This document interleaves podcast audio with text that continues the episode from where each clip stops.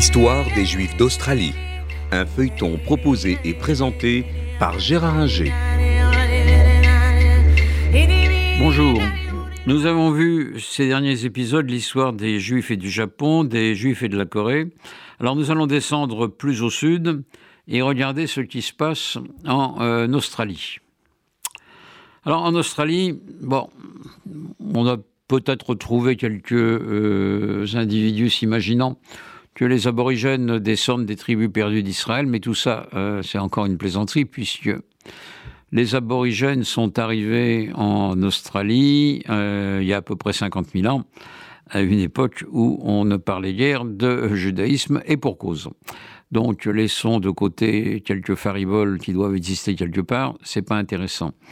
Euh, les premiers juifs arrivent effectivement en Australie en 1788, quand les Britanniques s'installent euh, à Botany Bay, du côté de Sydney, et y installent des forçats.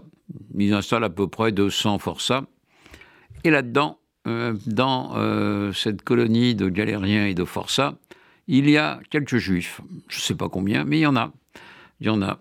Bon, euh, le premier peuplement donc se fait au travers de, comme disent les Britanniques, de convicts, c'est-à-dire de forçats.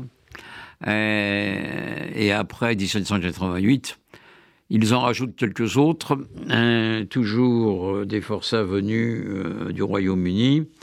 Et vers 1840, il y a à peu près 4000 juifs en Australie qui s'installent forçat ou descendant de forçat. Et euh, là, euh, les euh, premières installations se font jour avec des rabbins, des synagogues, des mikvés, etc. Il n'y a pas d'antisémitisme en Australie. les juifs jouissent des mêmes droits que, les autres. Euh, et ils arrivent peu à peu s'installer là en espérant une vie meilleure, des juifs anglais euh, d'abord, puis euh, à la fin du, au milieu, à la fin du 19e siècle, des juifs allemands, et puis des juifs russes, polonais, lituaniens, fuyant l'Empire russe et ses pogroms. Donc euh, ces juifs s'installent, euh, ils font souche, ils occupent quelques fonctions pas euh, négligeables dans l'État australien qui devient une fédération. En 1901, les colonies se fédèrent, l'État de Nouvelle-Galles du Sud, de Victoria, puis du Queensland et de l'Australie occidentale avec la ville de Perth. Euh, donc, euh, les Juifs vivent une vie normale. Certains, d'ailleurs, combattront avec les troupes australiennes pendant la Première Guerre mondiale, qui, aux Dardanelles, euh, où les troupes australiennes et britanniques et indiennes se feront battre par les troupes turques de Mustafa Kemal, d'autres se battront en France avec les troupes britanniques. Après la guerre, euh, le gouvernement euh, britannique, euh, le gouvernement australien, pardon, décide de mesures restrictives à l'égard d'une immigration venue d'Europe de l'Est. Officiellement, cela ne vise pas les juifs, même si les juifs sont les premières victimes, et cela signifie que l'Australie se ferme pratiquement euh, à euh, l'immigration juive à la fin des années 20 et dans les années 30.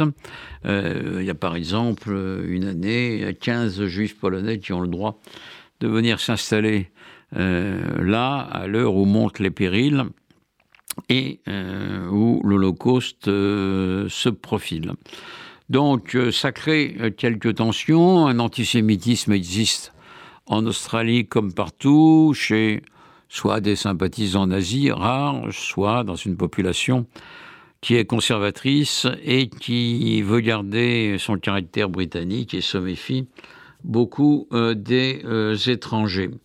Donc, jusqu'à la Seconde Guerre mondiale et la fin de la Seconde Guerre mondiale, la situation des Juifs est mitigée. Bien entendu, ils combattent avec les troupes australiennes contre les Japonais en Papouasie-Nouvelle-Guinée et puis en, Asie du Sud. Euh, et euh, en 1945, le Japon est vaincu. Euh, L'Australie devient une puissance non négligeable qui passe des accords avec les États-Unis.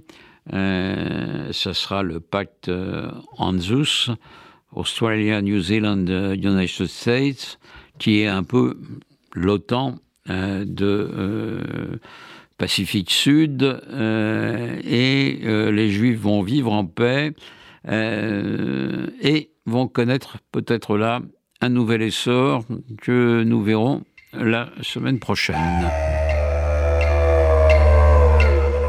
C'était l'histoire des Juifs d'Australie, un feuilleton proposé et présenté par Gérard Inger.